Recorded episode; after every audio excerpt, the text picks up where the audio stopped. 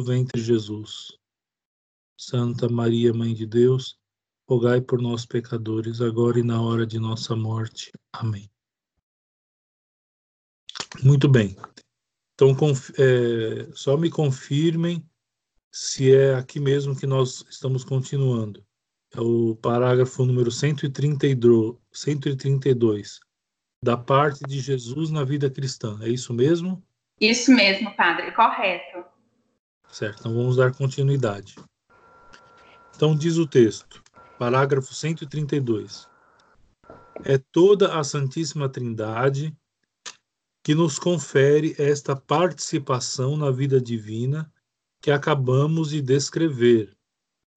Mas a Santíssima Trindade falo por causa dos méritos e satisfações de Jesus Cristo, que por este motivo desempenha um papel tão essencial em nossa vida sobrenatural que esta se chama com razão vida cristã. Então, ou seja, é óbvio, toda a Santíssima Trindade ela é, é, confere em nós essa participação na vida divina. Mas diz aqui o texto, mas faz isso por causa dos méritos e satisfações de nosso Senhor Jesus Cristo. Certo? Seja, é claro que alguma coisa Deus fazia antes da vinda de nosso Senhor Jesus Cristo, com a graça atual, por exemplo, como nós já vimos, não é? Mas o que Deus faz agora conosco, ele faz por causa dos méritos e satisfações de nosso Senhor Jesus Cristo.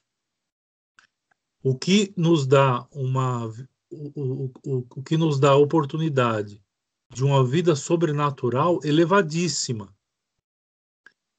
E aí ele termina, não é à toa, não é sem razão, né, que nós podemos chamar esta vida sobrenatural de vida cristã, por causa dos méritos e satisfações de nosso Senhor Jesus Cristo.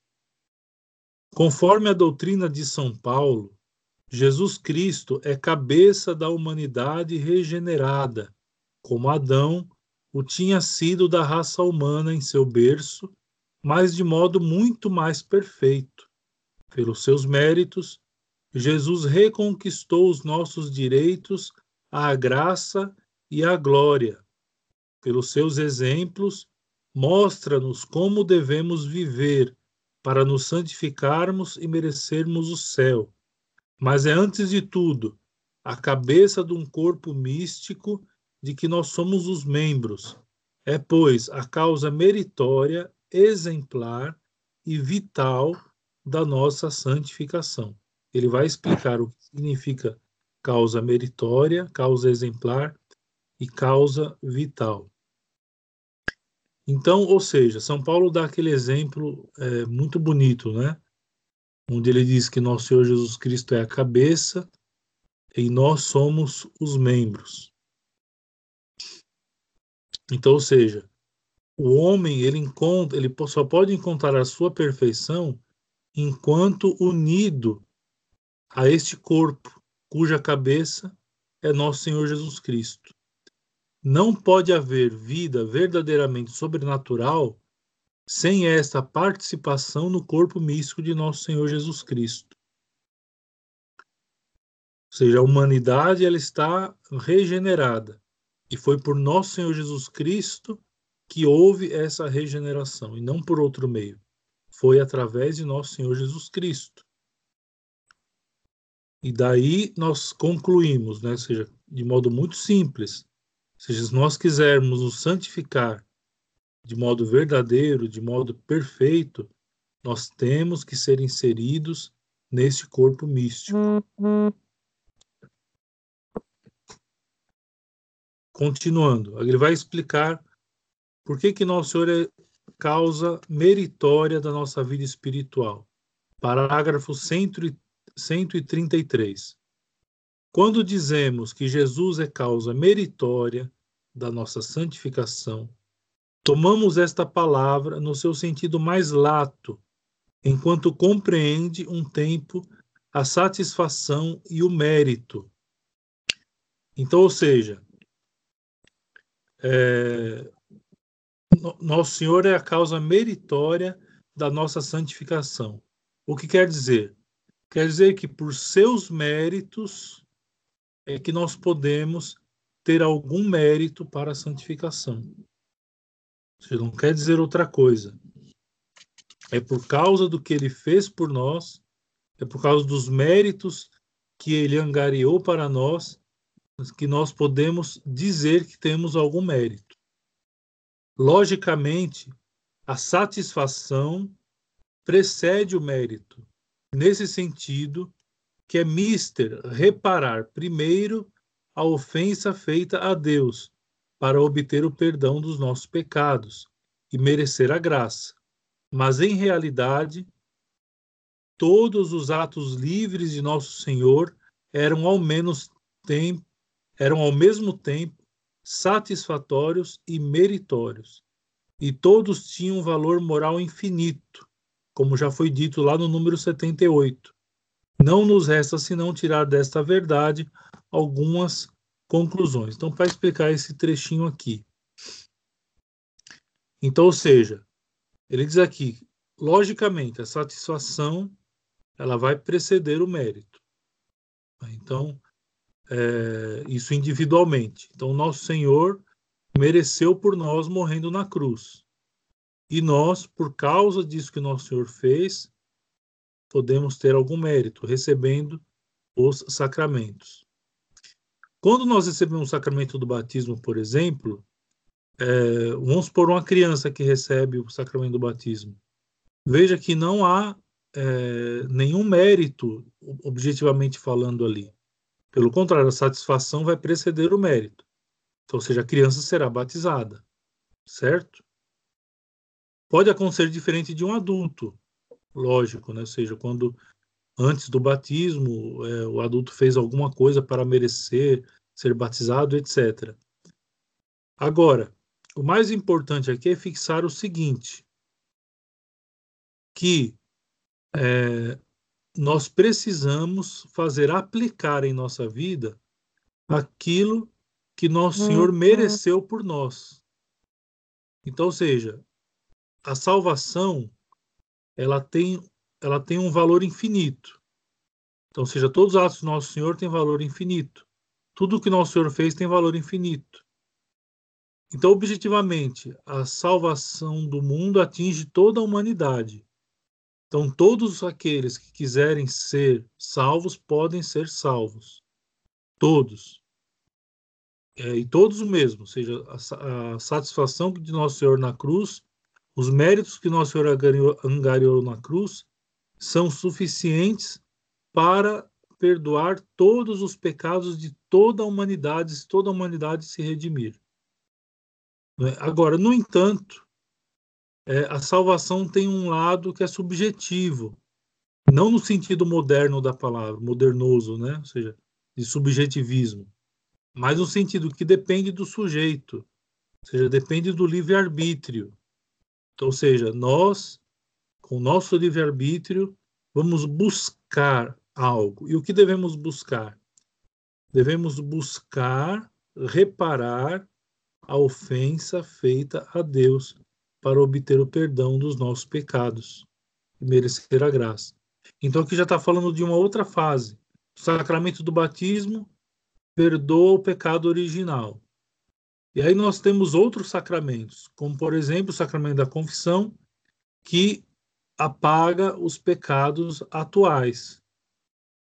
O pecado original já foi com o batismo. Agora tem os pecados atuais. E como é que a gente resolve os pecados atuais? com o sacramento da confissão, com o sacramento da unção, por exemplo, da unção dos enfermos, se for o caso do, da pessoa estar convalescente, né, com estar em situação ou risco de morte ou doença grave, enfim, nós, nosso Senhor, é, nós, nós podemos aplicar, nós só podemos aplicar na nossa vida os méritos que nosso Senhor angariou para nós através uhum. dos sacramentos. E é através dos sacramentos que nós somos inseridos no corpo místico de Cristo, que é a igreja. Dito isso, continua o texto. Não há pecado irremissível, contanto que, contritos e humilhados, dele peçamos confiadamente perdão. É o que fazemos no Santo Tribunal da Penitência, sacramento da confissão, onde a virtude do sangue de Jesus Cristo nos é aplicada por intermédio do ministro de Deus, que é o sacerdote. Então, ou seja, nosso Senhor, pelo seu ato na cruz, perdoou os pecados de toda a humanidade. Tá bom. Quanto a isso, tudo bem. Mas como isso é aplicado na minha vida? Ou seja, como é que eu aplico esse sangue derramado, esses méritos de Nosso Senhor, como é que eu aplico na minha vida? Através dos sacramentos. Ou seja, eu preciso, Nosso Senhor na cruz perdoou os nossos pecados. Certo? Mas para que, haver, para que haja verdadeiro, para que, para que haja um perdão perfeito, é necessário que haja contrição e humilhação da parte do pecador. Se não há essa contrição e humilhação, não tem como o perdão ser pleno. Ora, então nosso Senhor institui o sacramento da confissão para fazer aplicar o perdão que ele deu por nós na cruz. Então, se, quando nós fazemos a afirmação que nosso Senhor na cruz, com seu sangue derramado, perdoou todos os nossos pecados, não esqueçamos que isso é efetivado na nossa vida através do sacramento da penitência, no que se refere aos pecados atuais. Pecado original, o sacramento do batismo. É o que fazemos ainda, continua o texto, no santo sacrifício da missa, onde Jesus continua a oferecer-se pelas mãos do sacerdote como vítima de propiciação, excitando em nossa alma sentimentos profundos de contrição, tornando-nos a Deus propício, obtendo-nos perdão cada vez mais completo dos nossos pecados e remissão mais abundante da pena que deveríamos sofrer para os expiar. Eu não vou é, parar aqui para tratar da Santa Missa, porque vai ter um, um capítulo à parte mais para frente que vai tratar sobre a Santa Missa. Seja mais ou seja, pela fé nós sabemos que diariamente, quando o padre oferece o santo sacrifício da missa, o próprio nome já está dizendo, seja, nosso, o sacrifício do nosso Senhor é, renovado no altar todos os dias, ou seja, todos os dias nosso Senhor é usado como vítima de propiciação diariamente, a cada missa celebrada. Continuando o texto. Podemos acrescentar que todos os nossos atos cristãos, unidos aos sofrimentos de Jesus, têm valor satisfatório para, satisfatório para nós e para as almas por quem os oferecemos. Veja, e aqui está a grande importância de nós não sermos é, simples católicos que vão à missa todos os domingos, que cumprem o mínimo que se tem que cumprir, mas ao contrário, devemos buscar a perfeição da nossa vida cristã. Porque podemos dizer que todos os atos cristãos, veja só o que ele afirma aqui, todos os atos cristãos, quando unidos ao sofrimento de nosso Senhor Jesus Cristo, adquirem um valor satisfatório tanto para nós como para as almas daqueles de quem nós rezamos, por quem nós rezamos diariamente, dos vivos e dos falecidos. Ou seja, a nossa oração, ela tem um valor muito grande diante de Deus. Veja, por quê? Porque quando um cristão está em oração, imagine só, né? nós aprendemos na catequese que o batismo nos irmana a nosso Senhor Jesus Cristo, né? Ou seja, é, o batismo nos torna cristãos, nos torna irmanados a nosso Senhor Jesus Cristo.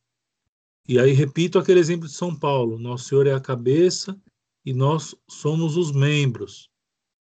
Então, ou seja, quando, quando Deus Pai ouve a prece de um cristão, é a prece do próprio Cristo, do seu divino Filho que ele está escutando. Ou seja, isso, isso é muito profundo e ao mesmo tempo muito belo o que nosso Senhor fez por nós. Ou seja, não foi somente o uhum. ato, é, o ato de, do perdão dos nossos pecados, quando ele morreu por nós na cruz e derramou todo o seu sangue. Ou seja, isso é, já é algo muito grandioso. Mas mais ainda, ou seja, na nossa vida de perfeição, os nossos atos cristãos, qualquer, todos os atos cristãos que nós temos, unidos aos sofrimentos de nosso Senhor, têm valor satisfatório para nós e para as almas por quem nós rezamos. Isso é belíssimo. Ou seja, quando nós meditamos isso, se, no, se nós meditamos profundamente isso, nós come, vamos começar a dar um valor diferente aos momentos de oração que nós temos com Deus. Quando nós levantamos de manhã para rezar, quando nós vamos rezar, quando vamos trabalhar, quando rezamos o terço diariamente, quando rezamos à noite antes de dormir, aquela oração terá um valor diferente para nós que meditamos isto. E não só medita, meditamos, não só nós que meditamos, mas nós que procuramos ter uma vida cristã mais perfeita. Seja, queremos ser santos. Não queremos ser simplesmente é, praticantes de uma religião, praticantes do catolicismo. Não, ao contrário, nós devemos é, nos esforçar para sermos santos, para sermos mais. Tem um evangelho, nosso Senhor diz, não é? Se alguém chama a andar um quilômetro com você, anda dois com ele. Então, ou seja, nosso Senhor exige de nós algo a mais daquilo que é exigido dos fiéis comuns, que ainda não chegaram ou não estão chegando ao conhecimento que nós estamos chegando com o estudo desse, desse texto, por exemplo. Continuando. É, parágrafo 134. Jesus mereceu também para nós todas as graças de que necessitamos para atingirmos o nosso fim sobrenatural e cultivarmos em nós a vida cristã. Então, abençoou-nos em Cristo com toda a sorte de bênçãos espirituais, graças de conversão, graças de perseverança, graças para resistir às tentações, graças para bem nos aproveitarmos das provações, graças de uhum. consolação no meio dos trabalhos, graças de renovamento espiritual, graças de segunda conversão, graça de perseverança final, tudo isso nos mereceu Jesus Cristo. E afirma-nos que tudo quanto pedirmos a seu Pai em seu nome, isto é, apoiando-nos em seus merecimentos, tudo nos será concedido, diz nosso Senhor no Santo Evangelho. Então, todas as graças que nós podemos receber, aquelas graças atuais, das quais nós já falamos, todas as graças que nós recebemos, recebemos por causa dos méritos de nosso Senhor Jesus Cristo.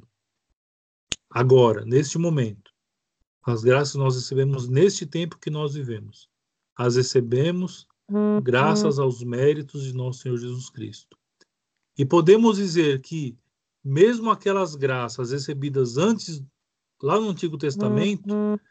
também todas elas foram é, adquiridas em nome de nosso Senhor Jesus Cristo, dos méritos que nosso Senhor iria ainda angariar para a humanidade. Continuando o texto. Para nos inspirar mais confiança, instituiu os sacramentos, que são sinais visíveis que nos conferem a graça em todas as circunstâncias importantes da nossa vida e nos dão direito a graças atuais que obtemos em tempo oportuno. Então, a definição de sacramento: os sacramentos são sinais eficazes que produzem em nós a graça necessária para a nossa salvação. Evidente, cada sacramento é, é, terá, terá graças específicas, trará graças específicas para cada um de nós, como, por exemplo, o perdão dos pecados, a penitência, enfim. É, mas os sacramentos, quando o Senhor os institui, ele os torna necessários para nós. É, parágrafo 135. Fez mais ainda, deu-nos o poder de satisfazer e merecer, querendo assim associar-nos a si mesmo como causas secundárias e fazer-nos obreiros da nossa própria santificação. Não é? Então veja, veja que coisa, né? Nosso Senhor, ele não precisa de nós, mas ele quer precisar de nós para darmos continuidade à sua obra redentora. Dá-nos, continua o texto, dá-nos até sobre isso um preceito, condição essencial da nossa vida espiritual. Se carregou com sua cruz, foi para que nós o seguíssemos levando a nossa. Se alguém quer seguir após mim, renegue-se a si mesmo, pegue a sua cruz e segue-me, segui-me. Então, ou seja, aqueles que querem vir após nosso Senhor devem se renegar a si mesmos, pegar as suas, as suas cruzes e segui-lo. Assim, o, o, o compreenderam os apóstolos. Se queremos ter parte na sua glória, de São Paulo, é mister tenhamos parte nos seus sofrimentos. É mister tenhamos parte nos seus sofrimentos. Isso está em São Paulo aos Romanos, capítulo 8, versículo é, 17.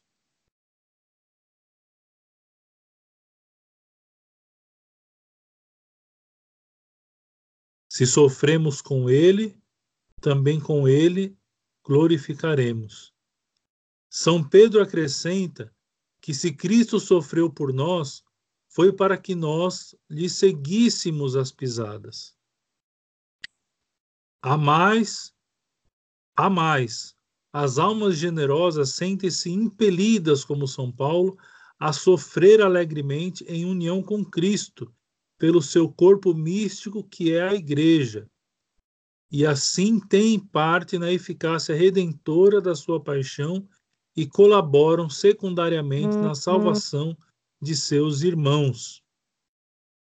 Então, ou seja, nosso Senhor sofreu por nós.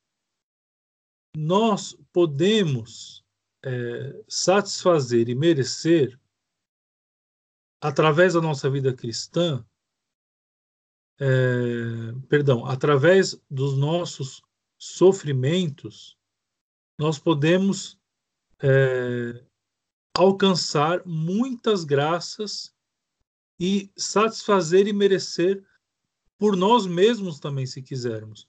Porque quando nós falamos por nós mesmos aqui, nós não estamos falando que estamos sozinhos, mas que quando estamos fazendo isso, estamos fazendo com aquele poder que nosso Senhor Jesus Cristo nos concedeu. Certo?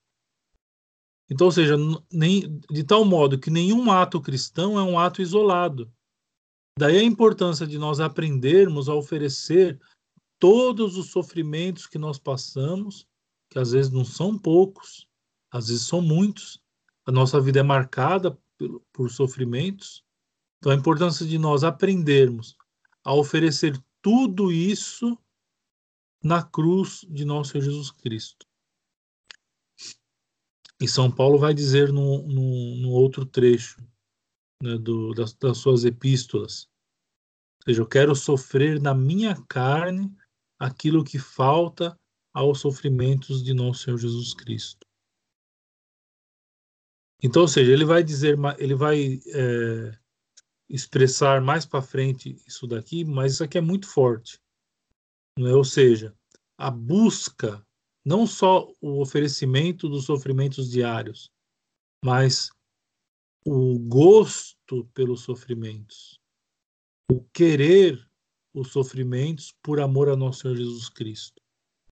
Isso já é um grau de santidade mais elevado, mas que devemos chegar lá. Como essa doutrina é mais verdadeira, continua o texto, mais nobre, mais consoladora do que a inacreditável afirmação de certos protestantes que têm a triste coragem de asseverar que, havendo Cristo padecido suficientemente por nós, não temos senão que gozar dos frutos da redenção sem beber do seu cálice. Né? Ou seja, esquece aquela parte. Pegue a sua cruz e me siga, não é? Não. Ou seja, de, deve haver uma coparticipação, devemos ter uma coparticipação nos sofrimentos de nosso Senhor Jesus Cristo.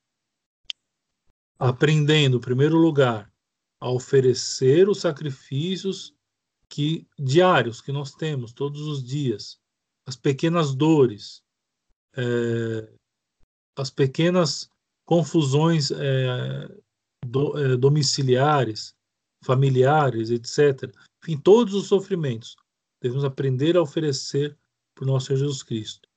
E mais para frente, nós vamos ver o quanto é importante não só oferecer ao nosso Senhor Jesus Cristo, como também gostar ou seja, querer sofrer na sua carne, como São Paulo diz, os sofrimentos que faltam a nosso Senhor Jesus Cristo.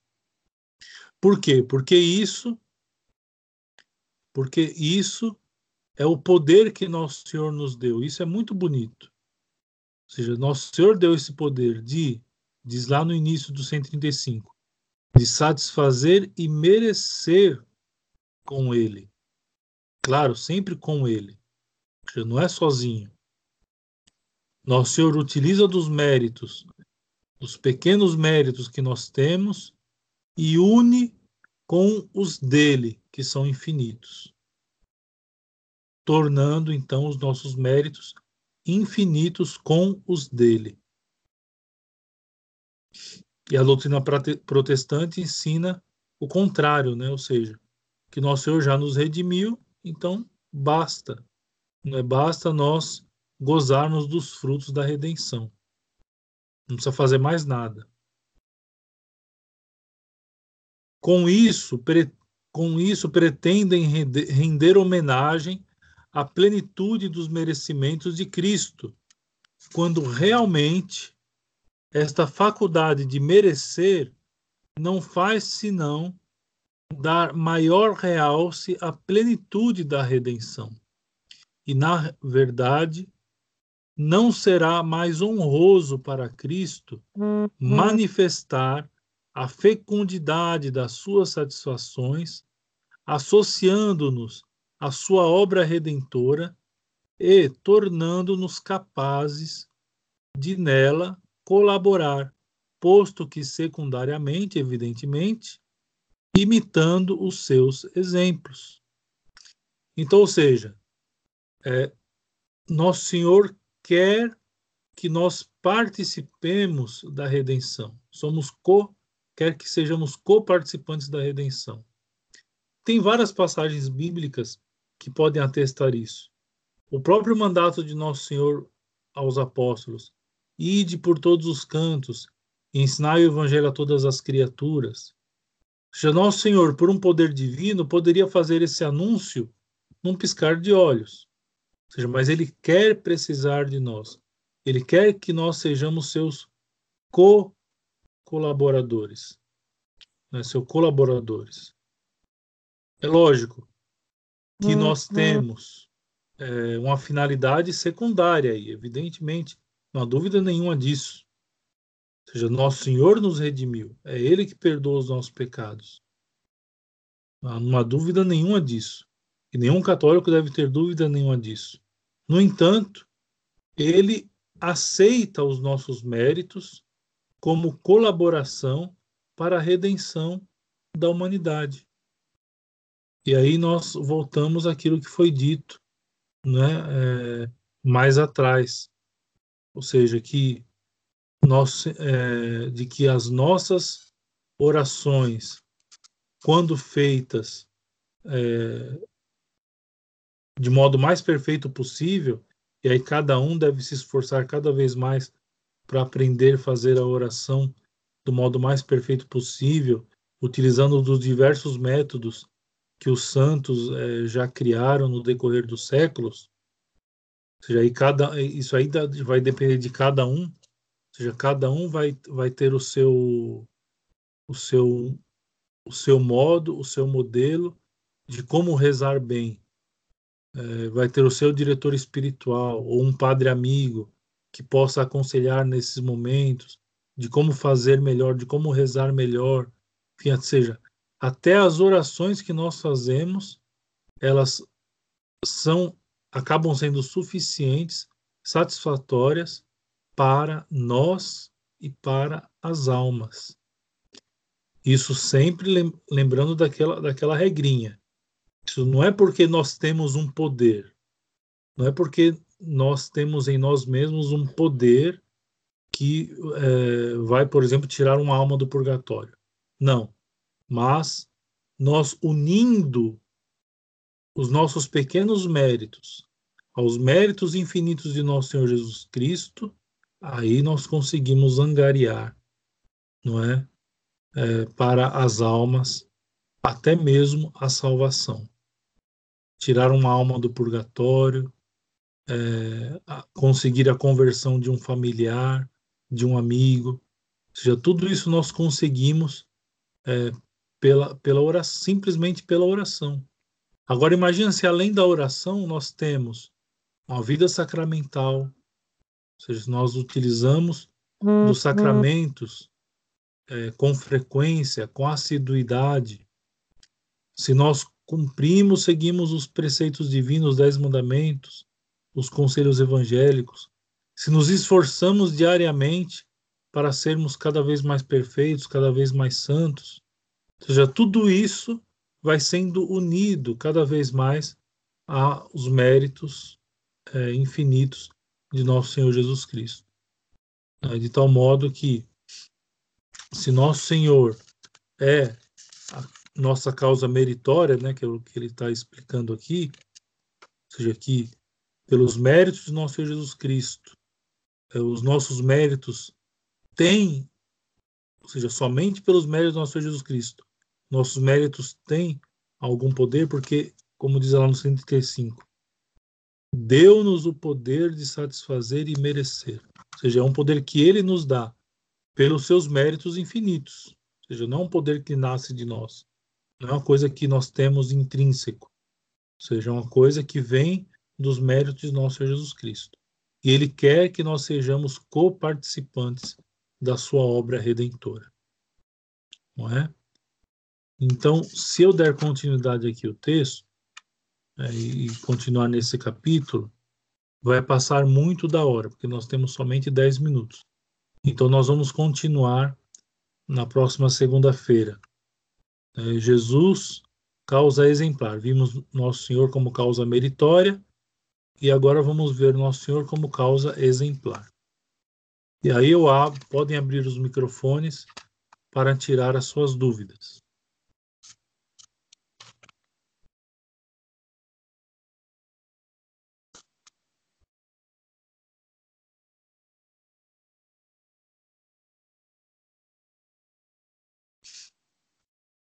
Estão ouvindo? Não travou não, né? Sim, padre. Salve Maria Fabiana. Perguntar para o senhor, o que, que significa é, graça de segunda conversão? Certo. A graça de segunda conversão é uma graça atual também.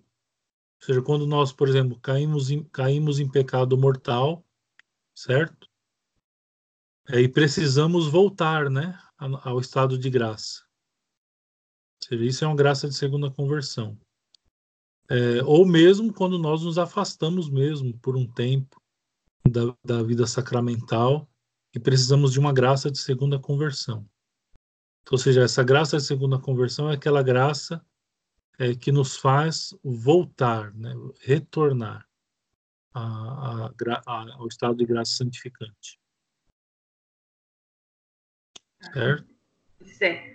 O, o padre, no finalzinho, quando o senhor falou sobre rezar bem, rezar, rezar melhor, aí eu fiquei pensando assim que eu tenho dúvida assim contra quanto a confissão, se a confissão que eu faço, se a minha confissão, ela é correta, se ela é perfeita, ou se eu faço, ou, ou, assim, ó, eu confesso, porque, por exemplo, o padre está ali, que corro lá e confesso. Eu confesso porque tem muito tempo que eu não confesso. Qual o momento que eu sei que realmente a minha confissão ela é contrita? Realmente eu estou arrependido, realmente há um arrependimento e realmente eu estou pedindo perdão a Deus. E, e não é um gesto automático. Eu confesso porque tem que confessar. Uhum.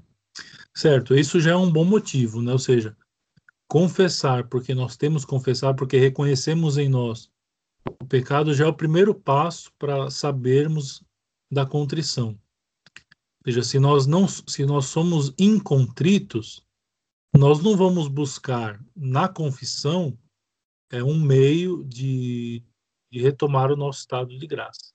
Ou seja, começa a partir daí. Isso nos dá uma, uma grande tranquilidade, primeiro. Né? Ou seja, nós, somente o fato de nós buscarmos o sacramento da confissão já nos dá a garantia de ao menos uma certa contrição. Né? Isso já isso já é um, uma coisa que nos dá tranquilidade. Agora, para fazer confissões cada vez mais perfeitas, isso cabe à prática, né? Ou seja, quanto mais nós praticamos, quanto mais nós colocamos aquele, aquelas, é, exercemos aquelas cinco fases, né, do, da confissão, ou seja, fazemos o exame de consciência, é, fazemos um ato de arrependimento através da oração, é, fazemos é, a propósito de não pecar mais novamente, isso tudo antes de ir confessar. Depois, a confissão dos pecados e o cumprimento da penitência. Então, ou seja, se, quando nós começamos a cumprir tudo isso direitinho, é, cada vez mais com mais perfeição, não chegando entrando na fila direto para confessar, por exemplo. Isso já é um passo. Ou seja, antes da confissão, vai lá, prepara, senta, anota. Não é? Então é importante. Ou seja, é, dar. É, qual a palavra que eu poderia usar? Dar mais delicadeza né, aos sacramentos. Seja, nosso Senhor é delicado conosco. Então, ou seja, nós sermos delicados com nosso Senhor, é, através dessas práticas, é uma coisa que nos ajuda muito a confessar bem, por exemplo.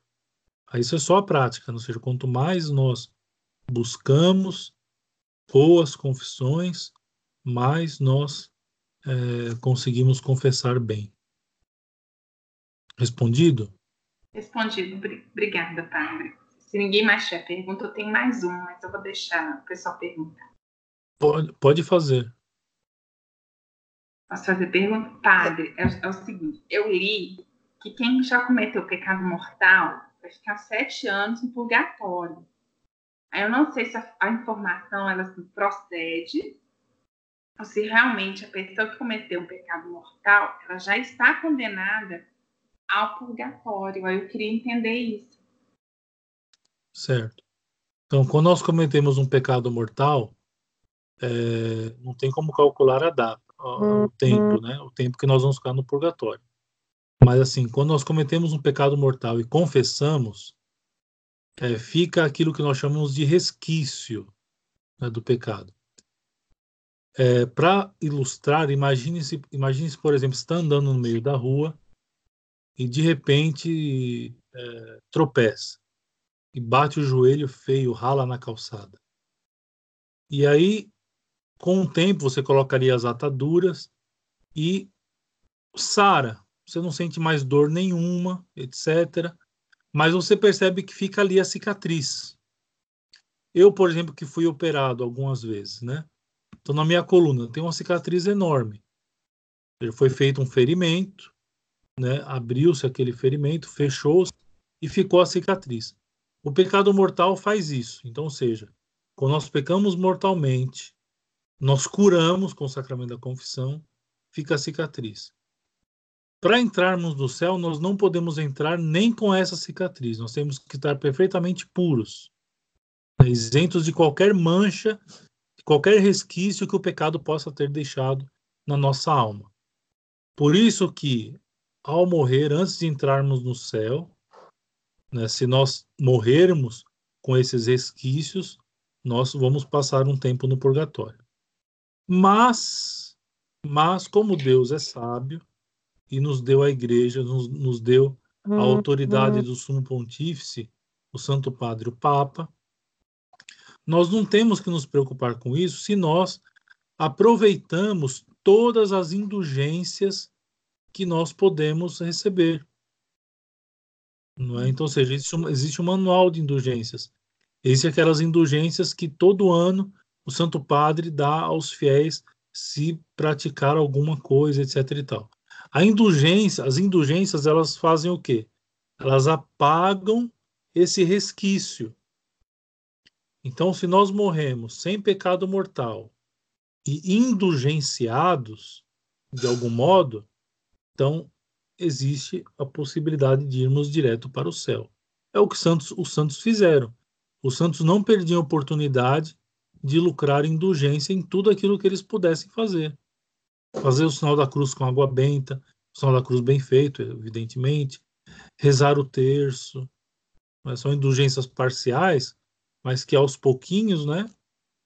É, ou então aproveitar de uma indulgência plenária que o Santo Padre concede, enfim, temos que aproveitar, né? O católico não tem desculpa né, de morrer com esses resquícios deixados pelo pecado mortal, porque nós temos todos os anos indulgências que a Santa Igreja é, nos concede.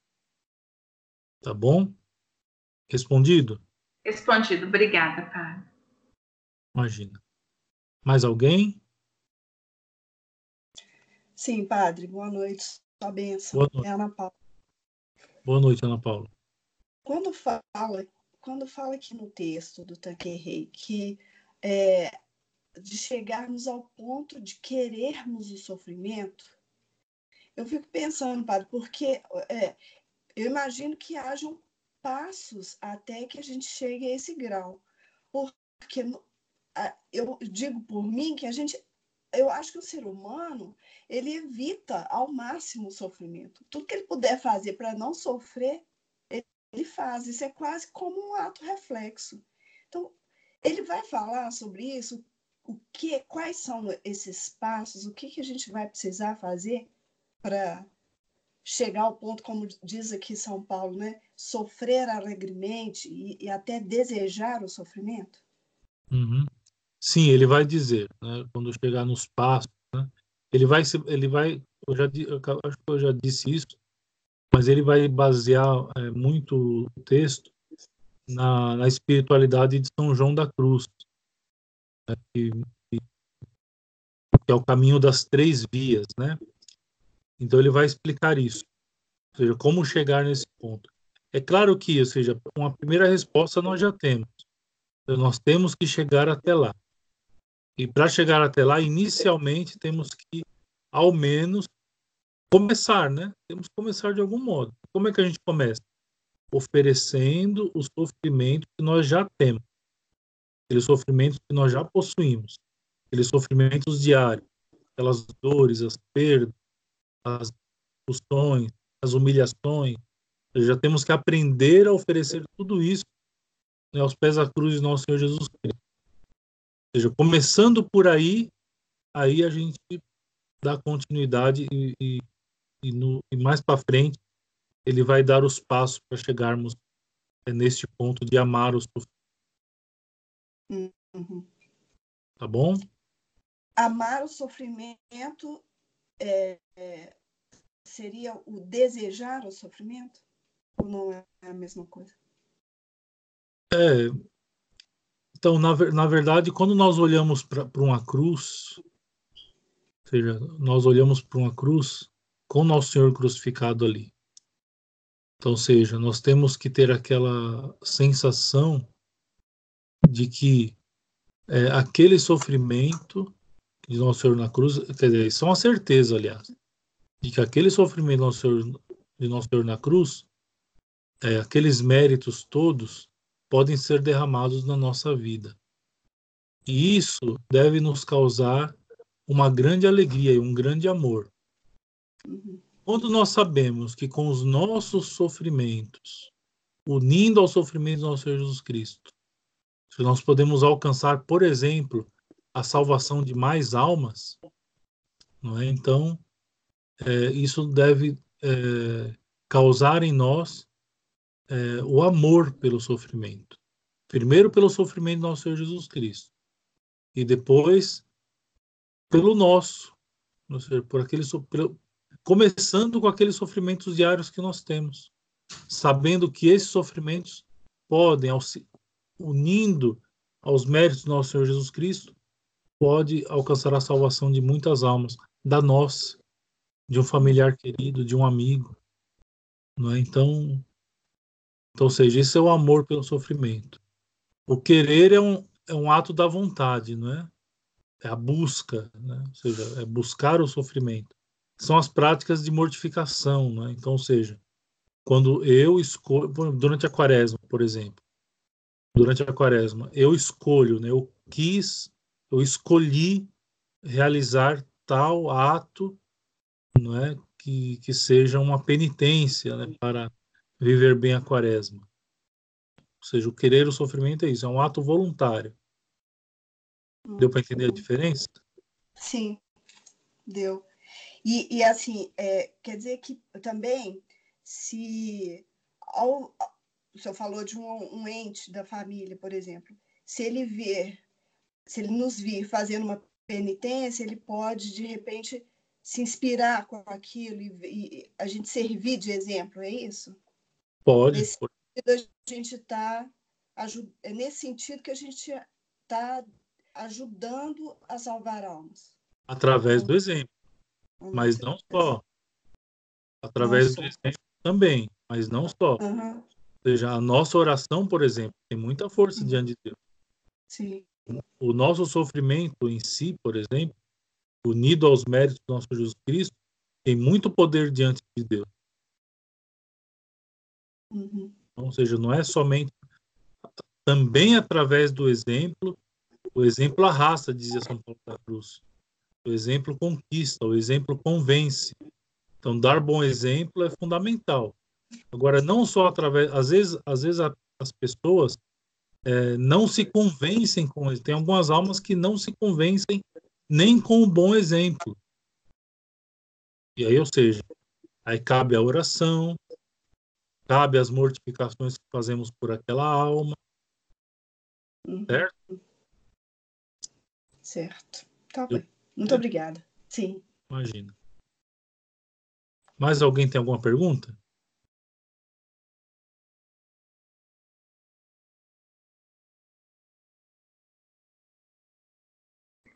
Parece que não, Tati. Se eu quiser encerrar. Isso. Então, como ninguém se manifestou, nós encerramos, encerraremos então com uma Ave Maria. Ave Maria, cheia de graça, o Senhor é convosco. Bendita sois vós entre as mulheres, e bendito é o fruto do vosso ventre, Jesus.